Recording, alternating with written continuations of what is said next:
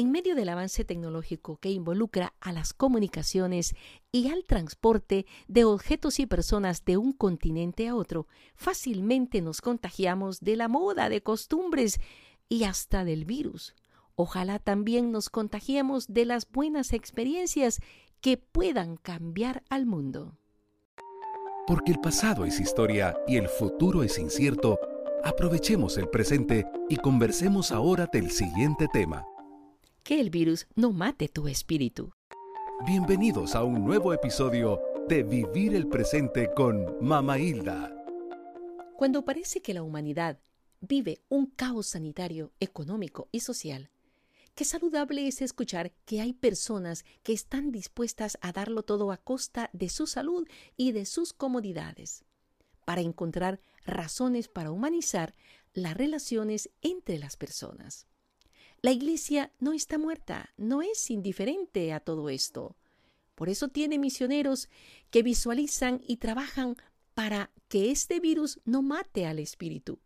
Uno de ellos es un sacerdote de origen español, que ha trabajado en diversas regiones extremadamente pobres de Latinoamérica, pero que ahora por razones de su salud, su comunidad, para cuidarlo, lo ha regresado a su patria España. Pero nadie lo detiene para servir a los que están tristes, abandonados o moribundos. Escuchemos en esta ocasión las experiencias del padre Juan Manuel Arija. Cariñosamente, padre Juanma. Sea usted muy bienvenido.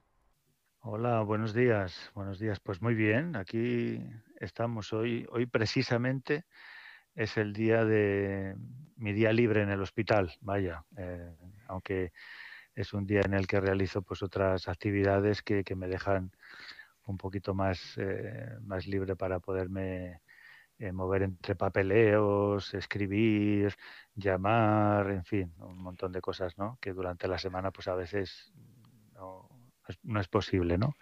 En otras, palabras, en... otras palabras, usted es un sacerdote que también trabaja en comunidad parroquial y en hospital.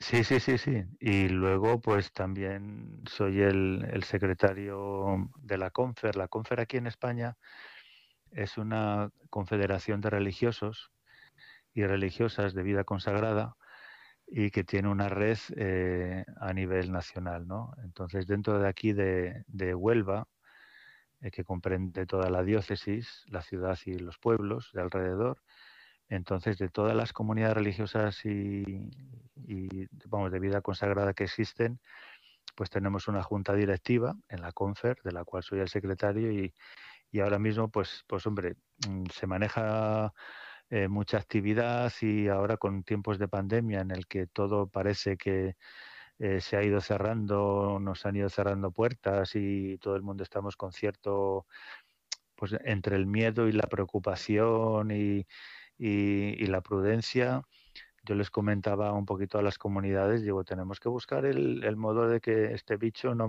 no, no, mate la espiritualidad también, ¿no? Porque entonces, y la unidad, porque entonces estamos perdidos y, y a través del, sistema Zoom, mm, pues eh, vamos a trabajar todo este año a través de, este método virtual. Este sábado, por ejemplo, tenemos una, primera conferencia de formación con una teóloga eh, de Barcelona que está al otro lado de España. Las comunidades parece que se han puesto las pilas, a otras las hemos ayudado a instalar el programa y bueno, pues intentamos que a partir de ahora el, el virus no, no, nos desencaje más de lo que ya estamos desencajados a muchos niveles sociales y, personales eh, y tal, ¿no? Entonces, esa parte espiritual y de, y de servicio y de interrelación, en principio, entre las comunidades religiosas, pues no puede faltar. Y, y, bueno, pues así estamos haciendo. Y lo mismo que se han estado haciendo durante los confinamientos que ha habido en distintos países, pues, pues yo, por ejemplo, desde casa, todos los días a las, aquí en horario de España a las ocho y media de la tarde, pues celebraba y se conectaba gente de Oregon, de Los Ángeles, de Guatemala, de Colombia, de Australia. O sea, hemos tenido eh, pues momentos de oración muy, muy bonitos siempre a través de esta, de esta aplicación que te da la posibilidad de que la gente participe y se ha abierto un, canal muy bonito de, eh, de espiritualidad, de, de, una mini comunidad ahí virtual, ¿no? Que también pues han ido conociendo, gente que no nos conocíamos. Y, y bueno, y eso persiste, ¿eh? persiste. Hemos bajado un poquito ya el nivel porque ya las iglesias han empezado a estar abiertas, pero de vez en cuando pues conectamos y celebramos una Eucaristía donde nos volvemos a encontrar. Y bueno, pues se ha creado ahí un, un ambiente bonito para hacer ver que o sea, la iglesia en tiempos de pandemia eh, no puede estar muerta, no es, imposible. Imposible. Y, hay que buscar los recursos y creo que Dios, de alguna manera, como yo me acordaba mucho de la tempestad, ¿no? Eh, pues, si, pues si eres tú, haz que yo camine, vente, vente para acá, hombre, vente para acá. y se hundía el pobre Pedro, ¿no? Pero el salvavidas que le echó fue su mano, ¿no? y le, y le sacó de las aguas de la tormenta, ¿no? Y todo se apaciguó, todo quedó tranquilo también, y sube la barca y hay tantas cosas y estos y estas aplicaciones, estos recursos que van apareciendo, pues yo creo que son signos muy claros de que, de que Dios también nos ofrece estas posibilidades para seguir generando unidad, cercanía y que nadie se sienta solo. Así ¿eh? es. sí, e, efectivamente. Ni en la fe, ni en el caminar. E, es lo que dice, es lo que dijo él, pues, a sus discípulos, ¿verdad? Echen la red por otro lado. Estamos echando otro tipo de redes, ¿verdad? Claro. Las redes cibernéticas. Padre, a mí me encantaría para las personas que ya lo conocen, que lo ubiquen y los que no lo conocen, pues que tengan eh, la dicha de saber que el Padre Juan Manuel Arija es un sacerdote que hace 28 años ha sido consagrado en la vida sacerdotal y que Dios le ha regalado 15 años de estos 28 años para vivir en Latinoamérica, ya sea en México, Colombia y en su querida Guatemala, donde ha dejado también eh, grandes huellas de una obra muy bonita. Y además de eso le ha dado pruebas de salud y eso le hizo a usted, me imagino, pues de alguna manera, eh, que lo movieran y que regresara a su tierra natal, que es España. Pero todo esto es un bagaje que usted tiene para contarnos. En resumen, ¿cómo se siente ahora después de estos 28 años que recién acaba de cumplir? Pues mira, es, es como, como cuando uno entra, eh, ¿cómo podríamos decir?, eh, en, un espacio eh, que desconoce, ¿no? Y, de repente abre los ojos y se encuentra ya que ha pasado mucho tiempo, ¿no? sí. Em, es como una instantánea em, de mucho tiempo, de 28 años, pero que no se notan con peso, es decir, que, es como que ha sido ayer o antes de ayer, vamos a decirla, por no ser exagerado, ¿no? Pero han sido muchísimas, muchísimas experiencias con, muchísima gente que, eh, que me ha ido personalmente, ¿no? En lo que es mi vida personal, mi vida sacerdotal, mi espiritualidad y todo, dentro del carisma, pues me han ayudado tantísimo. Y no precisamente solo y exclusivamente los que pertenecemos a, a la obra Don Juanela, sino que pues la misma gente sencilla de, todos los días, las que, las que van y vienen por la ciudad, por las aldeas, por las veredas, en, sus trabajos, en sus situaciones personales, en sus desajustes, en sus alegrías, en su fe compartida. Yo creo que todo eso eh, hace que, vayas, que te vayas quedando con lo esencial. Y, y el tema de la enfermedad, eh, que he tenido, pues, bueno, varias, algunas un poquito mm, fuertes, ¿no? Eh, pues, pues el tema de la enfermedad, pues, pues te ubica y te reubica en que no eres, en que no eres un Superman, por ejemplo, en que la vida está hecha también de detalles y la enfermedad es uno de tantos detalles que la vida tiene y, durante la enfermedad, yo que estaba acostumbrado a, ir a 300 por hora, eh, pues, pues te obliga a frenar, te obliga a estar en una cama, te obliga a depender de otros, te obliga a rezar más, te obliga a pensar más y te obliga a sentirte parte de un todo que en lo mínimo que tú, que tú puedas percibirte, hay un Dios que manifiesta una grandeza extraordinaria y me di cuenta que desde la enfermedad, por ejemplo, la fortaleza de la oración no solamente le llega a uno, sino que uno puede ser misionero también en la enfermedad, ¿no? Y, y es cuando, cuando valoras que los días no son tuyos, que las personas no son tuyas, que tu tiempo tampoco es el tuyo, que tu vida no es tuya y que en esa oración y en ese sentir de parte de ese todo donde Dios pone su, su lenguaje y, y, también su criterio, pues simplemente nos queda decir, pues hágase tu voluntad, ¿no? Y, y es cuando uno pues encuentra paz.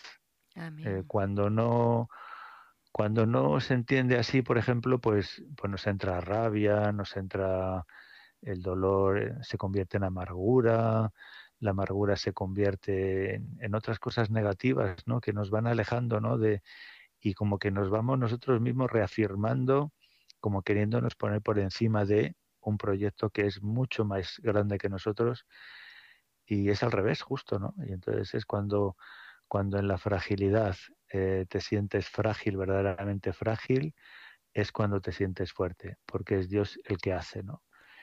Y así lo he podido vivir, así lo he podido vivir y, y cuando me he sentido morir, ¿no? Porque yo, verdaderamente yo cuando tenía 42 años estaba en Guatemala en, lo mejor de, del, del, momento, ¿no? Y, y, tuve un problema coronario muy fuerte, yo, yo estuve prácticamente muerto y, vamos, que pude ver a mi padre y a otra persona, a un amigo sacerdote que habían fallecido hacía tiempo y estaban contentísimos ahí al lado de mi, de mi, de mi camilla, que me miraban, que sonreían, y dije, pero bueno, pero mira qué majos, qué, qué, qué guapos están. sí. Pero Y luego volví otra vez a los pitidos de, de las máquinas donde estaba y todo eso, ¿no? pero pero y, luego la recuperación fue larguísima. Eh, tuve que dejar la aldea, estuve con otra con otras monjas, había una española también ahí en esa en esa comunidad de la ciudad de la Guatemala, ¿no? Vivían en un barranco y atendían a ancianitos también pues ahí, o sea, el, levantarte de la silla para llegar hasta la puerta era un logro. Yo decía, pero si esto lo hacía yo, lo hacía yo en un pispás, y resulta que ahora, bueno, pues entonces ahí vas e, comprendiendo. Estas experiencias y estas anécdotas que nos está describiendo nos caen perfecto para cantidad de personas que están pasando en este momento una crisis sanitaria que pues la, la, ven muy difícil, ¿verdad? Ya sea eh, personalmente o, con un pariente que tengan a su lado. Y es como que Dios lo preparó, Padre. Usted vivió cuarentenas antes de llegar a esta cuarentena de, de que no, nos eh, surgió en este año 2020 y que, por cierto, comenzó por esa área de Italia, España, por lo que es Europa, ¿no?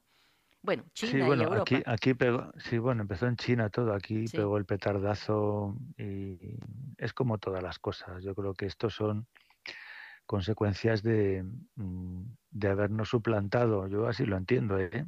de habernos suplantado a, a, cambiar el orden y la armonía que, que la Tierra, la Tierra en su conjunto tiene.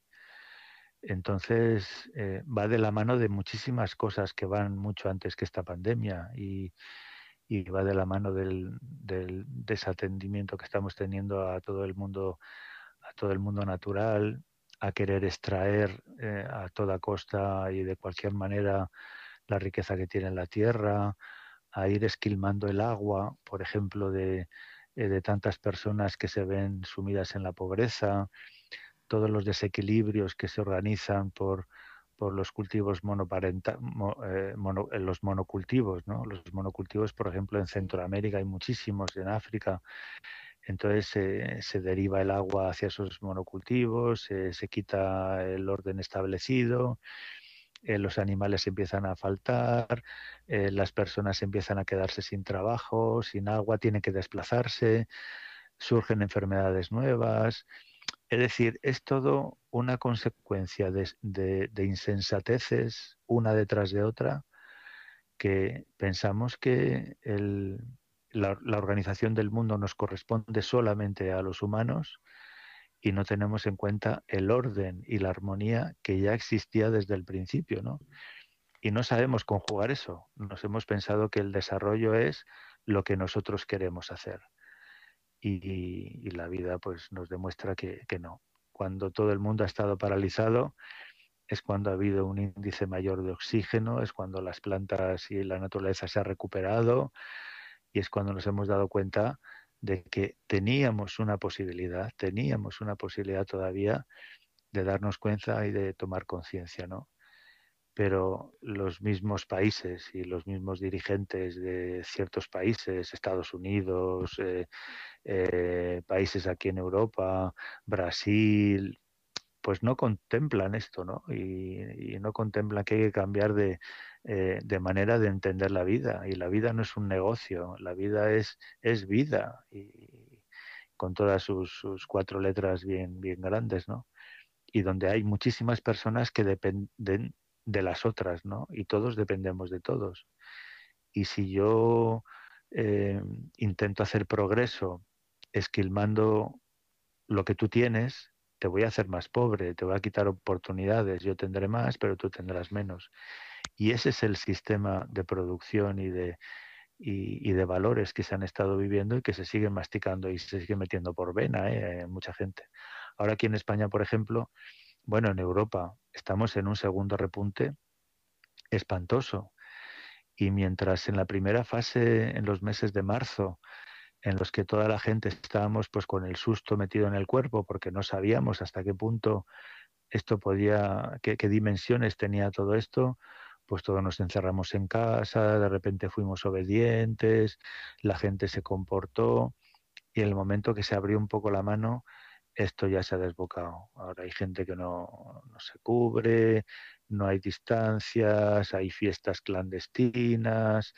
Eh, entonces, hemos vuelto todavía a, una situación peor que antes que va a traer consecuencias horribles ¿no? a, nivel, a niveles sociales porque la gente está perdiendo su trabajo, la economía se está cayendo y el virus no va a matar tanto como el hambre, el hambre que va a producir todo este todo este modo de hacer.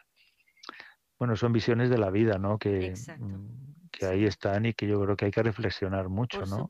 La vida, la vida no es la canción esa que vive la vida, la la la y ya está, y jajaja, ja, ja, eh, sino que vivir la vida conlleva responsabilidad y conlleva criterio y a veces los criterios faltan en la toma de decisiones que están por encima de nosotros.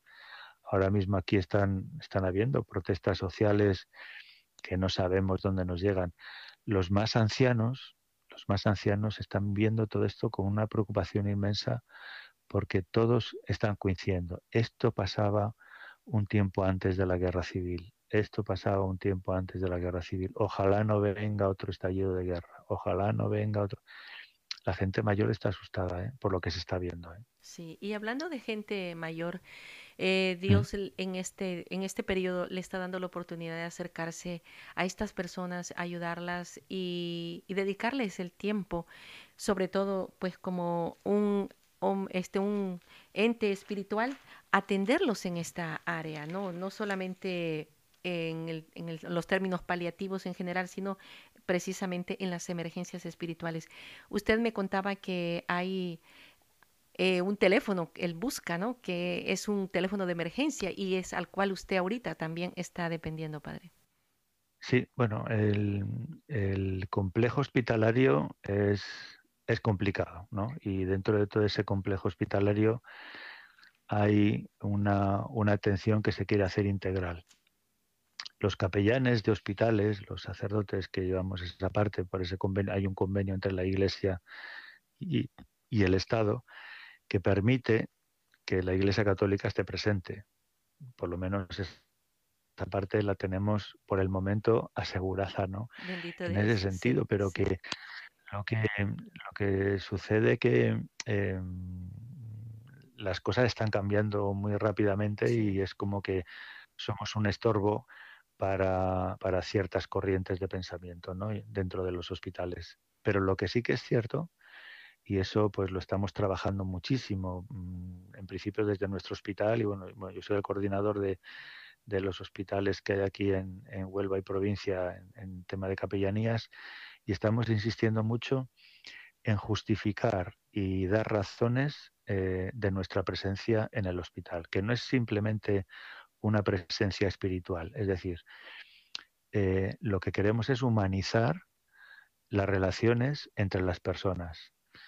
Y desde que uno entra en una habitación, a lo mejor con, bueno, yo trabajo por, por encuadrar un poquito, ¿no? Yo trabajo con personas que están en, en final de vida, son en los cuidados paliativos hay gente joven, hay gente menos joven y luego hay otro reparto de personas ya, ya ancianas, pues con, con múltiples problemas eh, de patologías diferentes que ya pues están graves, ¿no? Y pueden tardar un poquito más de meses incluso estando ahí permanentes en el hospital. Con todos ellos, eh, nosotros entramos, trabajamos, hablamos eh, de lo que sea, o sea, en principio de lo que sea, porque aquí en España, la España católica de toda la vida, pues esa ya no existe, ¿no? Esa ya es una quimera. Y, entonces nosotros eh, tenemos eso como un campo de, misión y de apertura para encontrarnos con la persona. O sea, eh, y la persona dentro de sí tiene también una espiritualidad, posiblemente a veces tan escondida o tan olvidada que ni siquiera se ha dado cuenta, ¿no? pero que tenemos que intentar encontrar juntos la llave que abra o que dé la posibilidad de abrir ese tesoro que tienen dentro para que se den cuenta de que incluso en el estado de enfermedad que, que padecen, pues la enfermedad, poder entender que la enfermedad forma parte de la vida, eso ya es un logro. Y que si somos capaces también de ayudar a las personas a cerrar su círculo vital con paz, no solamente al enfermo, sino también a la familia, pues habremos conseguido que, haya pues una estabilidad emocional por una parte y por otra parte habremos dejado la puerta abierta a ser una iglesia que no solamente eh, atiende eh, para dar comuniones o para confesar o para dar unciones sacramentales, ¿no? sino que estamos al servicio de la gente para que la persona sea persona. Y desde ahí pues abrir esa dimensión espiritual porque nacen unos diálogos preciosos, estupendos, ¿no? Con la gente incluso incluso que no cree, ¿no? Y hay experiencias buenísimas, ¿no? De, cómo la gente pues te presenta. Bueno, yo voy, yo voy vestido de blanco, de enfermero, porque si voy vestido de sacerdote, ya la gente ya de por sí... Ya puede barreras. Em, em, sí, es una barrera que no puede ser, ¿no? Entonces yo sigo siendo el mismo, sigo siendo el sacerdote, eh, la cruz que llevaba por fuera me la tuve que meter dentro de la, eh, de la camisa que se lleva por fuera de enfermería. Eh, porque ven una cruz y dicen, ¿qué pasa? Que me voy a morir y entonces ya se asustan y tal.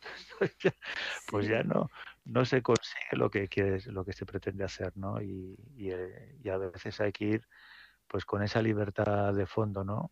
presentándote como eres, porque bueno, mire, soy el capellán, soy el sacerdote de aquí, venimos a, simplemente vengo a saludarles, qué tal están, cómo ha pasado la noche, la gente que está llegando nueva, ¿no? Y luego, pues hay veces que, que se abren a otros temas, ¿no? Pues mira, pues yo estuve trabajando, no sé, así no me diga, y, y, empezamos a hablar de cosas de su vida, de, de lo que él quiera, de cómo está, cómo se encuentra y eso. Y, siempre quedamos, y siempre dice, bueno, pero mañana pasa otra vez usted. Digo, claro, claro que pasó, claro que pasó. Y, hay conversaciones que te llevan a otras y otras a otras, ¿no? Y a veces se llegan a, conclusiones de, eh, pues de pedir perdón, de, pedir la unción, eh, de que la familia se reúna, de que la familia se desahogue y que encuentre razón también de, la enfermedad que a veces no se acepta. Es un acompañar en ese duelo contenido, ¿no? Antes de que la persona fallezca, donde hay mucho llanto reprimido y, la gente no entiende, ¿no? Entonces lanza flechas y piedras a Dios de porque lo permite, ¿no? Sí. Y entonces pues se intenta hacer entender que, que la enfermedad forma parte de la vida y que la fragilidad forma parte de la vida. Igual que los momentos buenos y estupendos, eso no quita que somos frágiles y la enfermedad no entiende de, creyentes o no creyentes. La enfermedad entiende de personas que se ponen enfermas. Y entre todos tenemos que buscar la mejor manera de que la persona sea digna también en el hecho de donde posiblemente fallezca, ¿no? Y es acompañar con mucha delicadeza. Hay veces que entras en una habitación y la situación de un día para otro ha cambiado, pero pero terriblemente a peor, ¿no? Y entonces simplemente pues pues las miradas, eh, un apretón de manos, un estar un momentito, inclinar la cabeza, un sentimiento lo dice todo. Lo dice todo, sí, porque tal vez ya no hay palabras para intercambiar, sí. A veces no hay que decir nada y, y la gente lo, lo, acepta muy bien. Y luego con el personal médico, ¿no? Y con el personal sanitario, pues que se genera un, un ambiente pues de muy familiar, por lo menos en el hospital donde estamos, un ambiente muy familiar que en un principio, yo cuando llegué ahí, pues no parecía que contaban mucho, pero ahora ya pues, mm, pues te preguntan, te piden, oye, mira que fulanito en la habitación tal, mira, digo, claro, vale, sí, sí, gracias, gracias. Qué bueno, o te orientan. no, incluso yo también decir, mira que me está dando cuenta de que, mira, ahí esta situación, no sé tú cómo la ves, mira a ver si a lo mejor entre vosotros, o sea, es un, es, una, es un trabajo recíproco eh, donde siempre, siempre, siempre lo que se intenta es que la persona sea el centro y el punto, ¿no? En trabajos así como estos se corre, igual que muchos, ¿eh? cuando se trabajan con personas, se corre el riesgo de la rutina.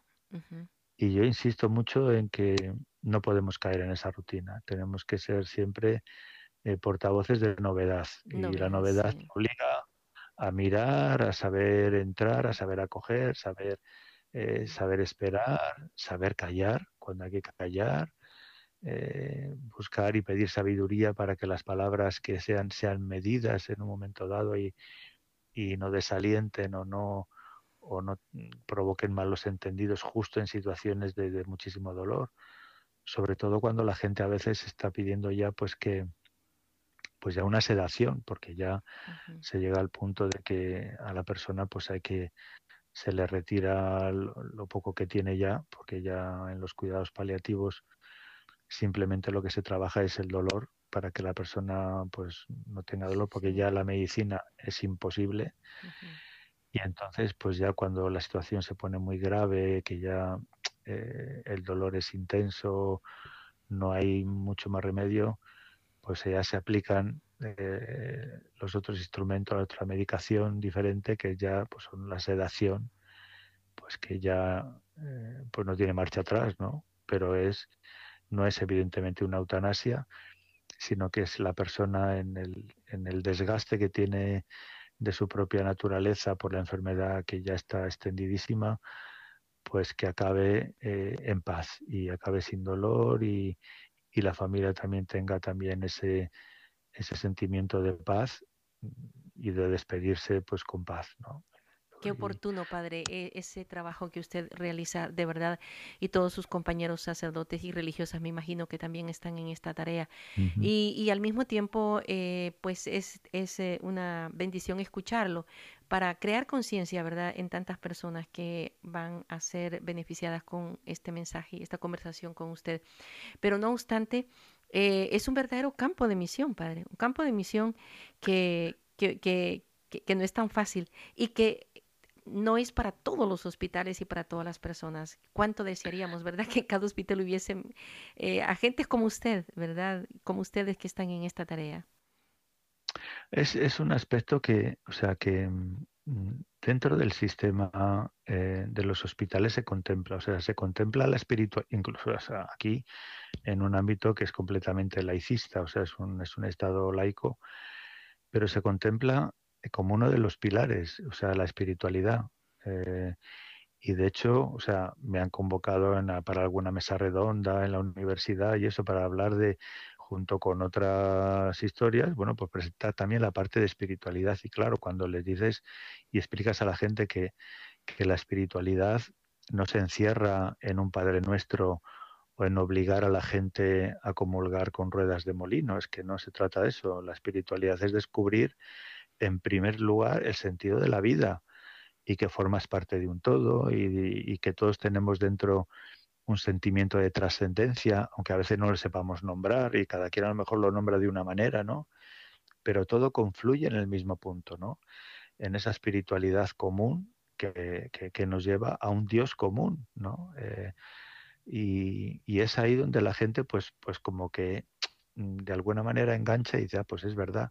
Y cuando entienden que la espiritualidad, bien entendida, eh, puede pacificar muchas situaciones de dolor o, muchas situaciones eh, eh, también familiares, de, pues de enfrentamientos al final, pues por, por, muchos temas ¿no? que se dan ahí, que si dineros, que si esto, lo otro, que si mi padre fue esto, que si no.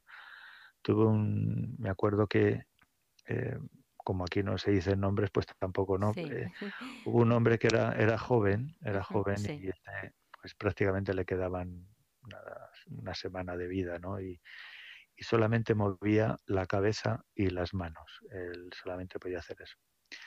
Su vida verdaderamente fue mm, pues muy fue un poco un poco un tirano, ¿no? Un desorden. muy, muy fuerte con, con, la mujer y con el hijo, el hijo adolescente.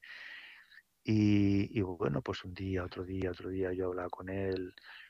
Y un día me enseñó su teléfono y dice, mira los WhatsApps que, me manda mi hijo. No voy a transcribir lo que ponían los WhatsApps porque eran palabras Muy impresionantes de desprecio, de, eh, bueno, de todo, o sea, todo lo peor que uno puede pensar, ahí estaba escrito en, un, en, en, el corazón de un muchacho de 14, 15 años.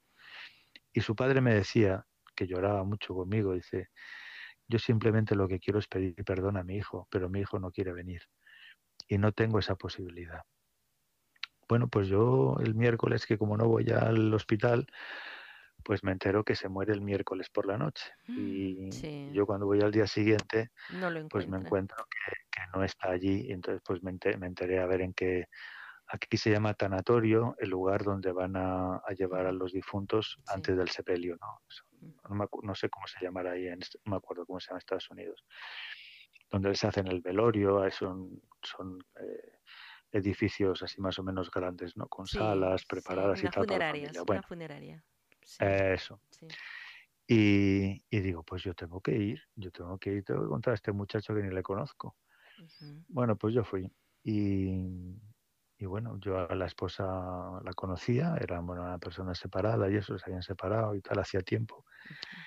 Y bueno, pues me vio, hola, hola, pues mira, yo lo siento, lo de su esposo, tal, bueno. Había mucha tensión, digo, mira, me encantaría conocer a tu hijo, si me lo puedes presentar y tal. Y entonces, bueno, pues le llamo, estaba con sus amigos ahí, bueno, se separó, vino conmigo, digo, mira, yo me llamo Juanma, soy el sacerdote que está en el hospital he estado hablando con tu padre durante todos estos días que ha estado ingresado. Y antes de morir, pues él me ha repetido muchas veces que tenía unas ganas enormes de encontrarte para pedirte perdón por todo lo que él te ha podido ofender y ha hecho de mal en tu vida. Entonces, como esto no ha sido posible, y yo lo sé porque me lo ha transmitido, por justicia para tu padre y para ti, me encantaría que te quedases con esta última versión de tu padre, que te buscó, no te encontró, porque él quería poner paz contigo. Simplemente quiero que sepas eso y bueno, yo creo que te lo tenía que decir por justicia. Bueno, pues el chaval se quedó un poquito desarmado, ¿no? Porque no pensaba eso de...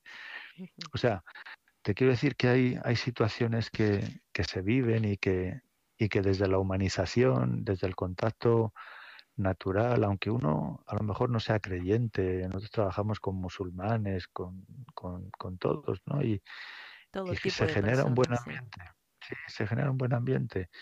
Y entonces somos bien acogidos, pues porque, porque el trato que se quiere hacer es eh, ser iglesia en este campo de misión tan complicado como es el dolor, donde las confesiones religiosas o incluso el agnosticismo también tienen cabida y la religión católica pues puede ser un eslabón de enganche para recuperar el corazón de las personas y que por lo menos se mueran en paz y que haya paz también en la familia. Así es, sí. Y eso se ve, eso se ve en el grupo de trabajo en el hospital y lo valoran, lo valoran. Por ejemplo, detalles, dices, bueno, pues hay gente sola y es una pena.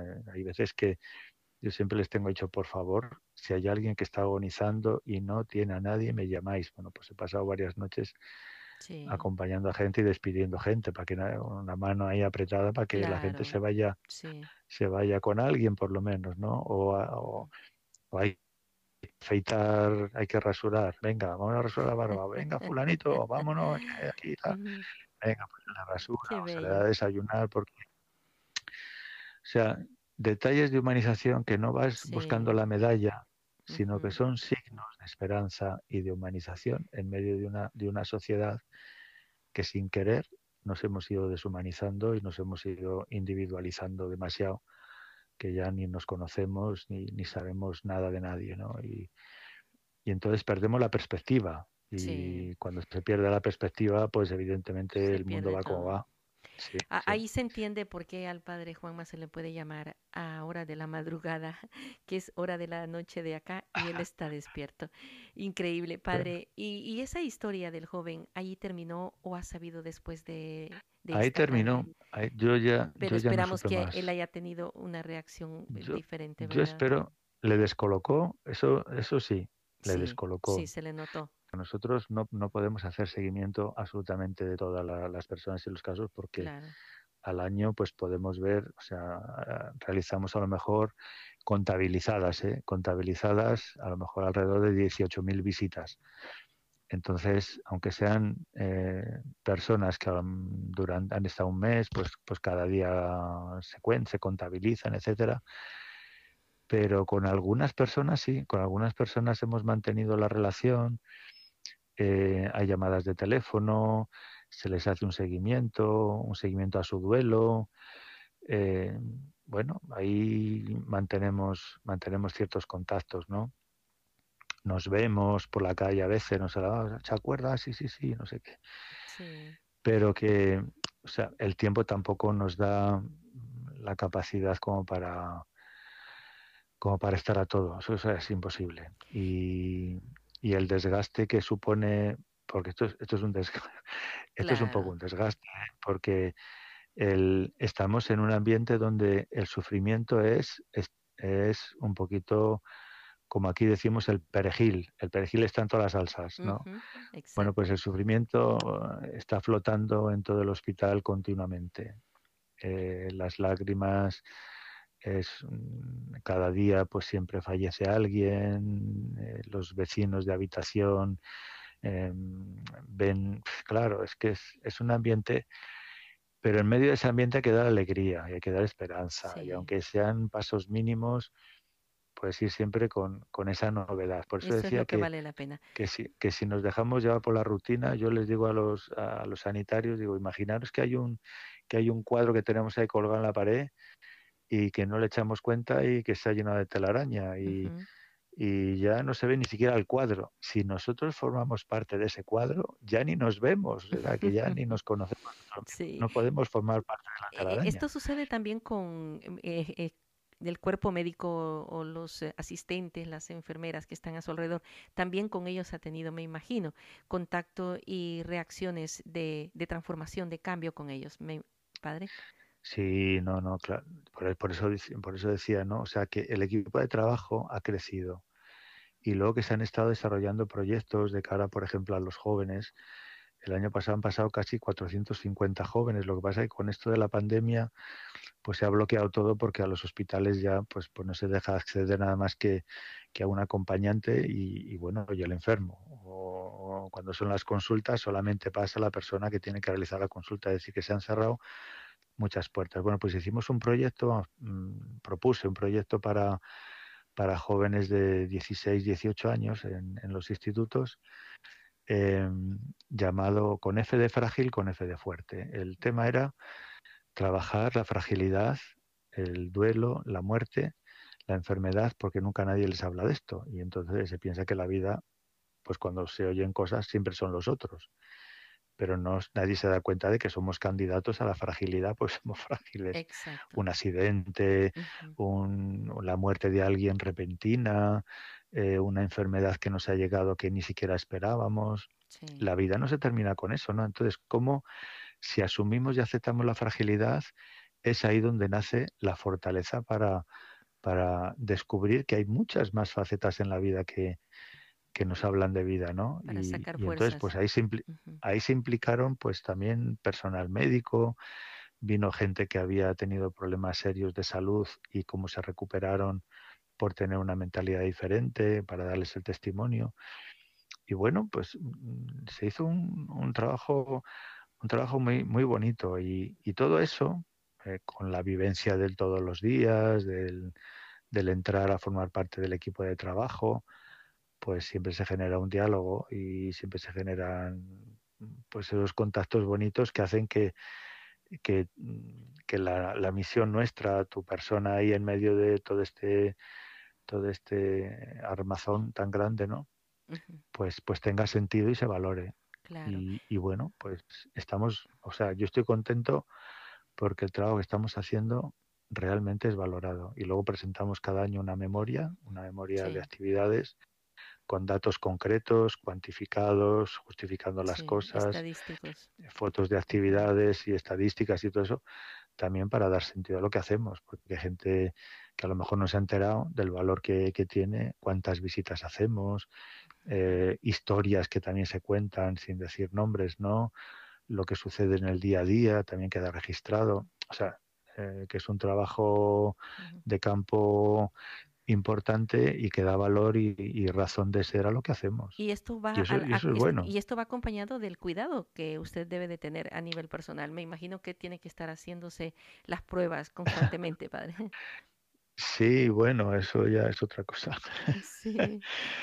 sí, yo soy un poquito dejado para estas cosas, pero sí, estoy haciendo los, bueno, a mí me quitaron un pulmón, eh, tenía un cáncer de pulmón también y, bueno, estoy teniendo los, eh, cada seis meses sigo haciendo los controles. Ahora, mm, este último control habían salido un poquito altos los índices tumorales, pero dice, bueno, tú no te preocupes, ahora en tres meses, en vez de seis, vamos a mirarlo en tres meses, a ver cómo está la cosa y tal. bueno, bueno.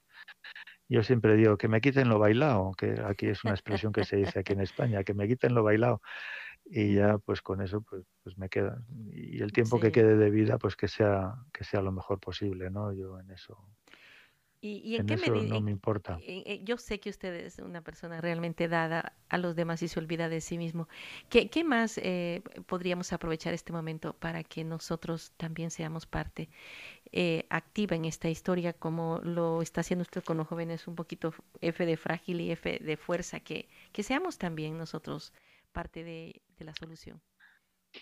Yo creo que, o sea, mm, a veces eh, estamos enmascarando eh, la realidad eh, con la falsa creencia de que si presentamos la realidad tal cual es, vamos a crear en las personas que escuchan, en los niños, en los jóvenes, pues una, una crisis de ansiedad o de que les tenemos que llevar al psiquiatra, que les tenemos que hacer no sé qué cosas, que van a ir en... Uf, eh, y no, o sea, yo creo que el, mejor favor que podemos hacer a las personas, especialmente a los niños y a los jóvenes, es que se acostumbren a entender que la enfermedad existe, que la fragilidad forma parte de la vida, que la enfermedad y la muerte, eh, o sea, que la muerte no es la conclusión, es simplemente una parte más de la vida y que la tenemos que entender como tal.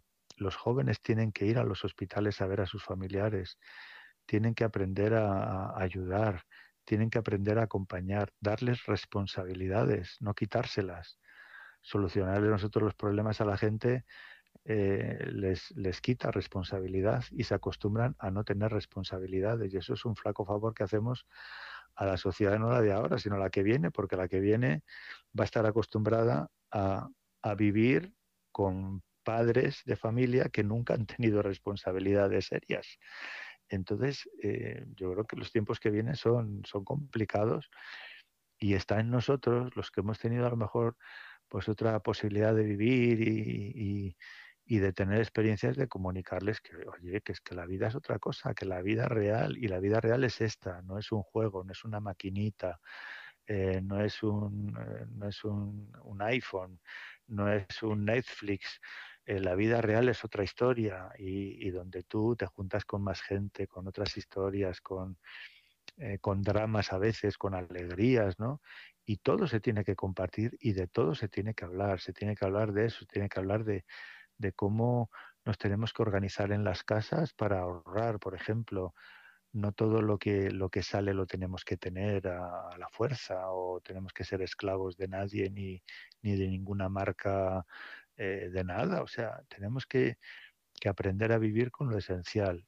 Y, hay otros que son los que organizan eh, los hilos de la vida desde las empresas más altas que, tienen ya sus diseños preparados hasta para el 2050, por decir de alguna manera, ya saben lo que vamos a necesitar porque nos lo van a ir metiendo por los ojos como sea para quitarnos la facultad de pensar, la facultad de compartir, la facultad de acompañar y la facultad de ser simplemente personas.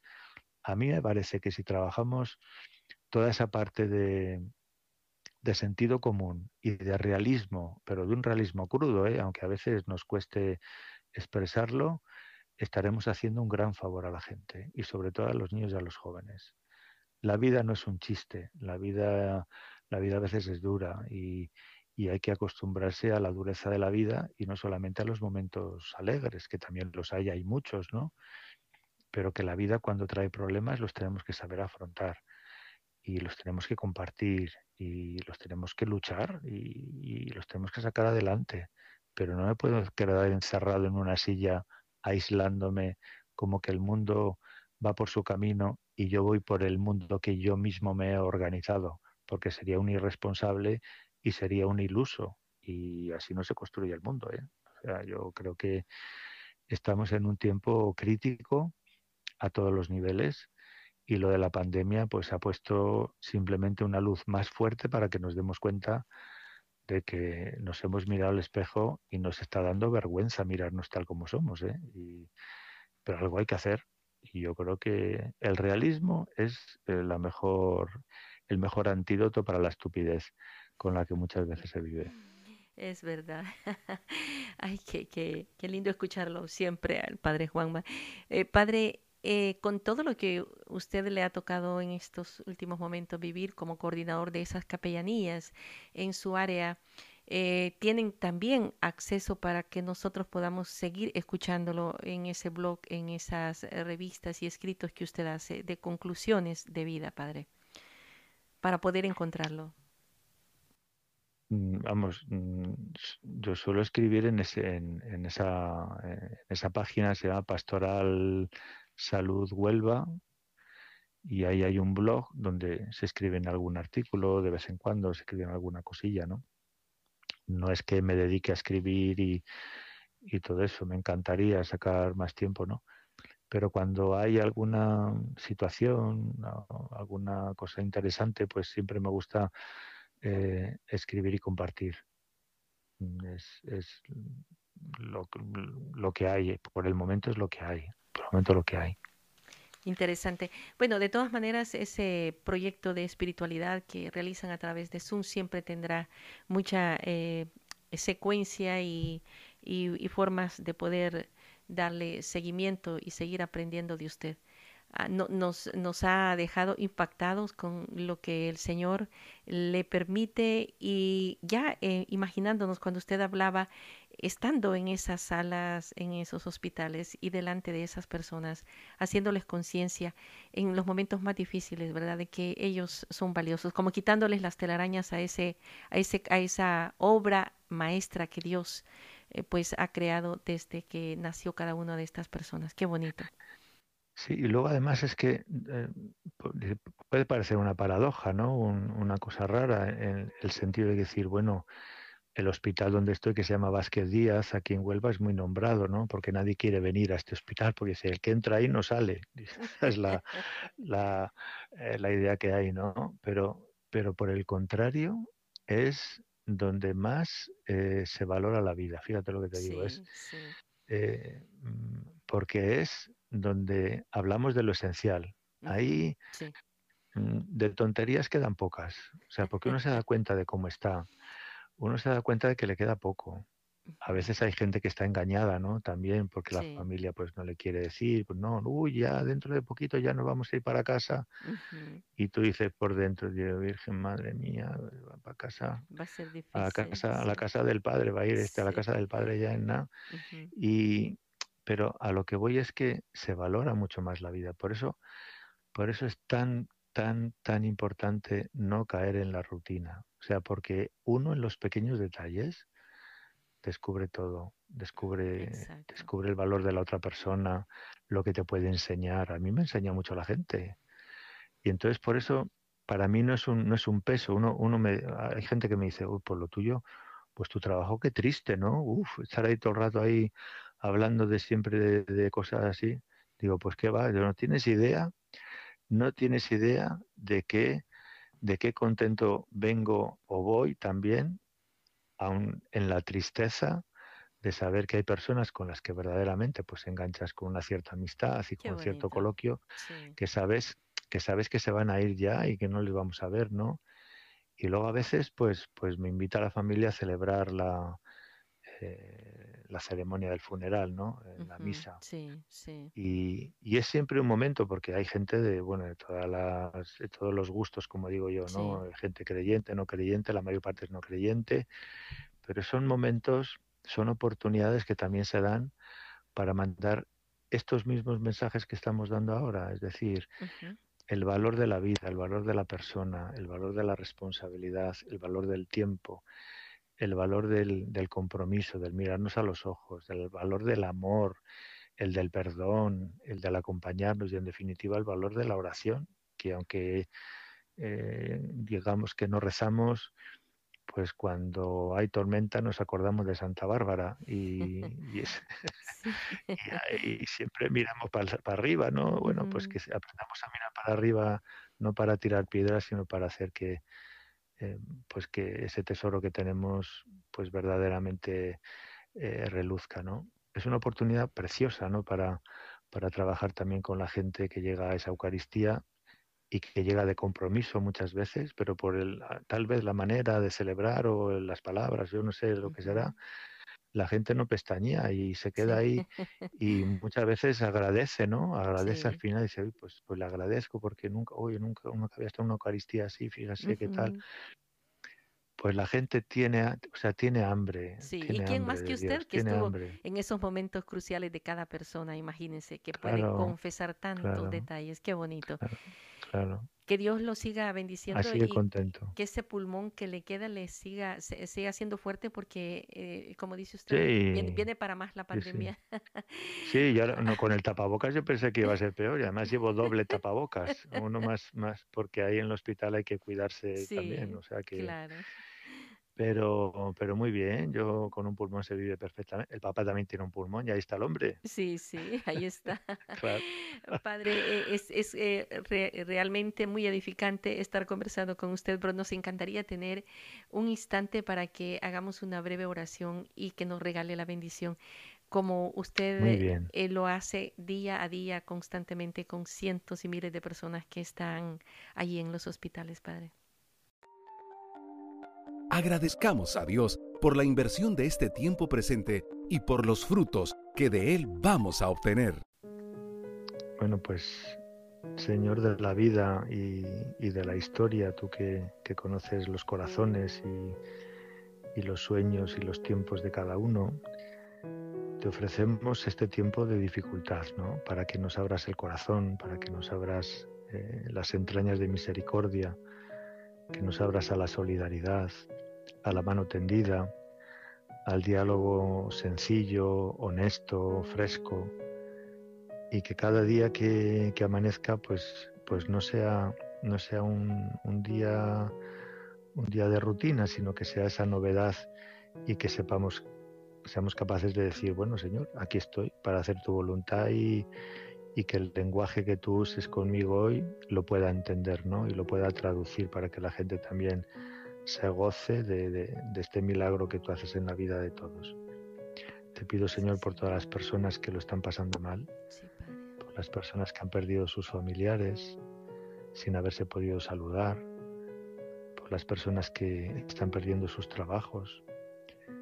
Despierta en nosotros, Señor, de verdad ese, ese espíritu de, de apertura, de humanidad y de, solidaridad, pero de la buena, de la genuina, de la que viene de ti.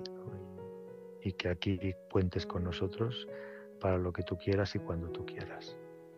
Y que el Señor pues verdaderamente nos bendiga a todos con, con su paz y con su luz. En el nombre del Padre y del Hijo y del Espíritu Santo. Amén. Amén. Conociendo y aprendiendo más de nuestros invitados. Al padre Juanma se le encuentra en el hospital y normalmente de emergencia, Pero si quieres saber más de él y conocer sus escritos, hazlo a través de la página www.pastoralsaludhuelva.com. pastoralsaludhuelva.com. Te invitamos a nuestro siguiente episodio, del cual juntos podemos aprender. Preguntas, comentarios o sugerencias al correo vivirelpresente arroba mamailda.com.